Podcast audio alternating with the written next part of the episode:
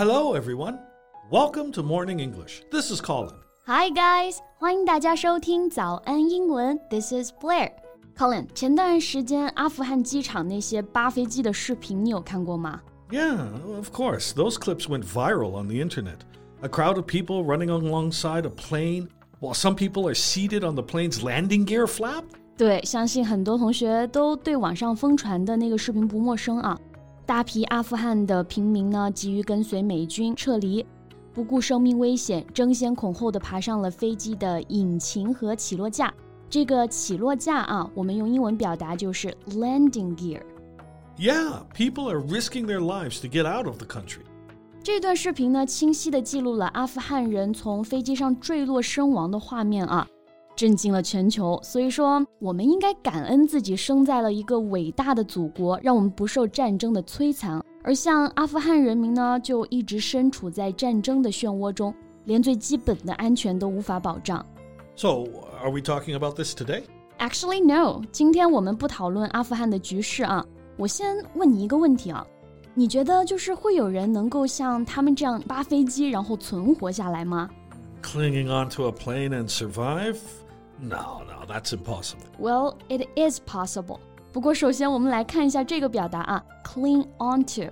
So, if you cling onto something, you hold on very tightly and grip hard. 对，cling onto 就是我们说紧紧扒住、死抱住不放。 So, what do you mean by it is possible? Well，在十七年前啊，也就是二零零四年，中国呢就有一位十四岁的少年真的去扒了飞机， 而且奇迹般的存活下来了。Oh, yeah, yeah, you told me this before. That was absolutely crazy. 对，那今天呢，我们就带大家一起来回顾一下十七年前这个惊心动魄的故事吧。在节目的开始，给大家送一个福利，今天给大家限量送出十个我们早安英文王牌会员课程的七天免费体验权限，两千多节早安英文会员课程以及每天一场的中外教直播课，通通可以无限畅听。体验链接放在我们本期节目的 show notes 里面了，请大家自行领取，先到先得。So, where to start about this boy that miraculously survived 17 years ago? 别急啊，让我慢慢给大家介绍一下。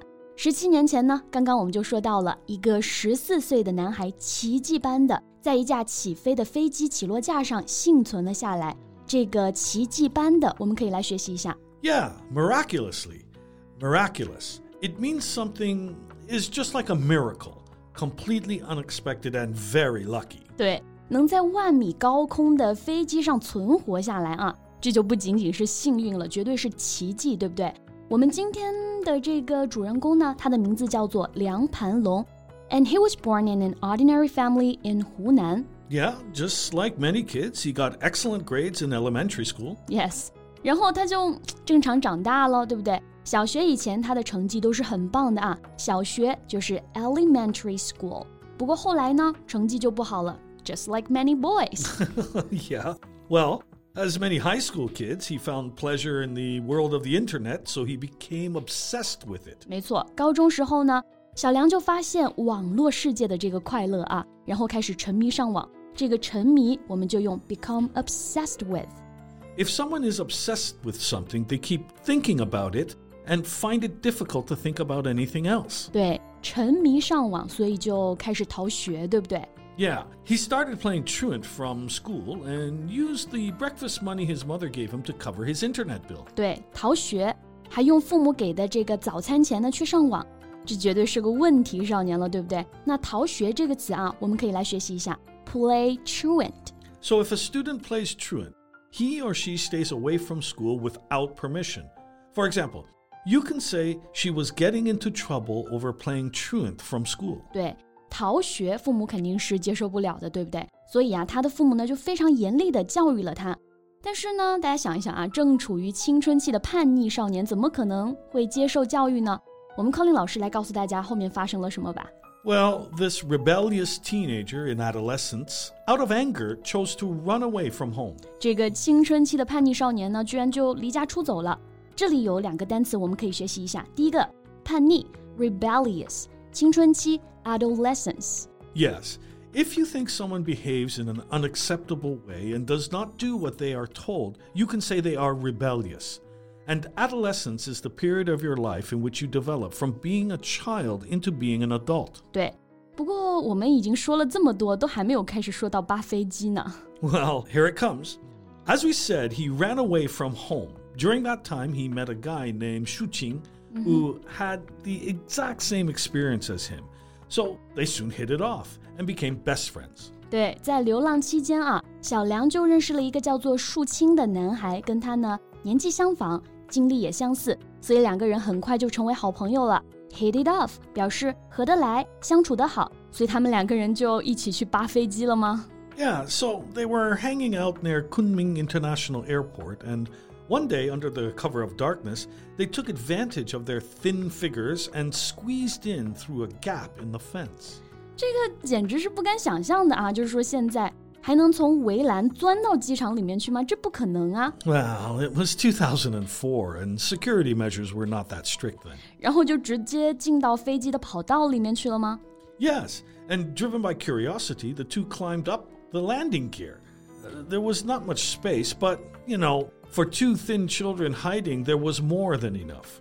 那在好奇心的这个驱使之下啊，driven by curiosity，这两个人呢就爬上了一架飞机的起落架。At that time, they didn't realize what a terrifying and dangerous thing they were doing. Exactly. When the plane taxied slowly on the runway and began to accelerate, the violent vibration and the huge roar of the engine made the two teenagers realize how scary it was. 直到飞机开始滑行和加速啊，这两个年轻人呢才意识到自己是在做一件多么可怕的事情。因为飞机引擎产生的这个巨大震动和剧烈的噪音啊，几乎就要把他们两个震聋了。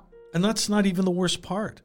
Can you imagine how it was like flying in the 10,000 meter sky? I mean, it was an oxygen deficient environment of minus 40 degrees Celsius. 估计我们是永远无法想象到他经历了什么啊！万米高空，缺氧，零下四十度的低温，每个选项都是致命的。Luckily, it was not a long flight, and one and a half hours later, the plane landed smoothly. 唉，幸运的是呢，飞机只有一个半小时的航程。最终，梁盘龙也是被机组发现，然后迅速送往医院，最终呢也成功获救了。Yeah, but it was not so lucky for his friend Shu Qing. He fell from the plane not long after the plane took off. 梁攀龙最终是活了下来啊，而他的同伴树青呢，却在飞机起飞不久后就掉下了飞机，永远的离开了这个世界。而梁攀龙本人呢，也因为这次事故留下了很多的病痛，对不对？Yeah, yeah, his hearing and vision were severely degraded. 听力和视力都已经严重受损了。But after this adventure, he got rid of the internet addiction, returned to school, and now he's settled in Chongqing, where he has his own family, opened a pet shop, and has a peaceful and happy life. 嗯，不知道怎么说啊，这算是给这个荒诞的故事画上了一个还算圆满的句点吧。小梁呢，最终也是重返校园，现在定居重庆，开了一家宠物店，过着平凡快乐的小日子。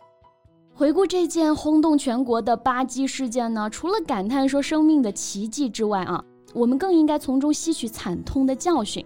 那靠林老师有什么要跟大家说的吗？ Uh, well, cherish life. Don't act on impulse. Not everybody gets a second chance. 对，珍惜生命啊，不是所有人都有重来一次的机会的。OK，那我们今天的节目呢，就先到这里了。 Thanks for listening, everyone. This is Colin. And this is Blair. See you next time. Bye. 今天的节目就到这里了。如果节目还听得不过瘾的话，也欢迎加入我们的早安英文会员。成为会员，您就可以无限畅听我们每天一场免费的中外教直播课，以及两千多节原创系统课程了。今天我们限量送出十个七天免费试听权限，试听链接放在我们本期节目的 show notes 里了，请大家自行领取，先到先得。This podcast is from Morning English. 学口语就来早安英文。